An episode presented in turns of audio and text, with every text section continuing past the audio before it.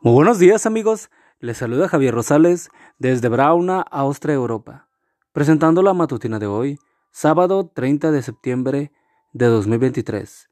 La matutina de jóvenes ya por título, Perseguía su propia cola.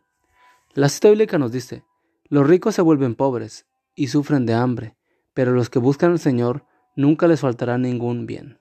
Salmos 34:10. Cuenta una fábula que cierto día, un cachorrito se puso a perseguir afanosamente su propia cola sin éxito alguno.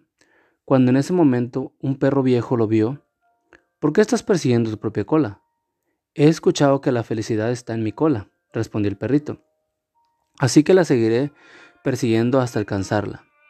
Hubo un tiempo en que yo también la perseguía, contestó el perro viejo, porque había escuchado eso de que la felicidad de un perro está en la cola. ¿Y lo lograste? Preguntó interesado el cachorrito. Después de mucho tiempo, perseguí mi cola, replicó el perrito anciano. Descubrí que cuanto más intentaba alcanzarla, tanto más se alejaba de mí. Pero cuando, se cuando dejaba de perseguirla y me dedicaba a mis asuntos diarios, entonces ella me seguía a todas partes. El autor del relato, Neil Becca, concluye diciendo que algo muy parecido sucede con nosotros los seres humanos. Mientras más nos afanamos en perseguir la felicidad, más nos esquiva. En cambio, cuando nos dedicamos a cumplir fielmente nuestros deberes diarios, la felicidad nos sigue a todas partes. Señales de los tiempos, agosto de 2009, página 64. Mucha gente piensa que la felicidad tocará a su puerta cuando alguno de sus grandes sueños se haga realidad. Ser el mejor jugador del equipo de fútbol, culminar mi carrera con honores, comprar un auto deportivo último modelo, vivir en una mansión frente al mar.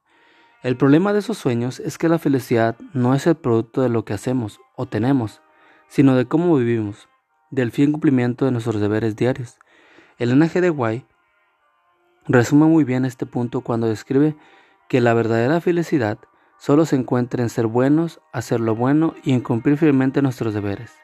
Mensaje para los jóvenes, página 147. ¿Quieres ser feliz?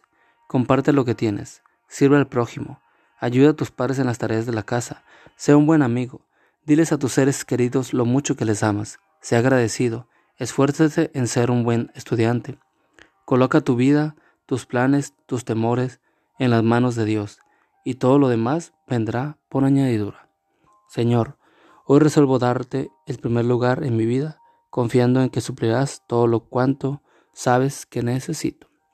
Amigo y amiga, recuerda que Cristo viene pronto y debemos de prepararnos y debemos ayudar a otros también para que se preparen, porque recuerda que el cielo no será el mismo si tú no estás allí. Nos escuchamos hasta mañana. Hasta pronto.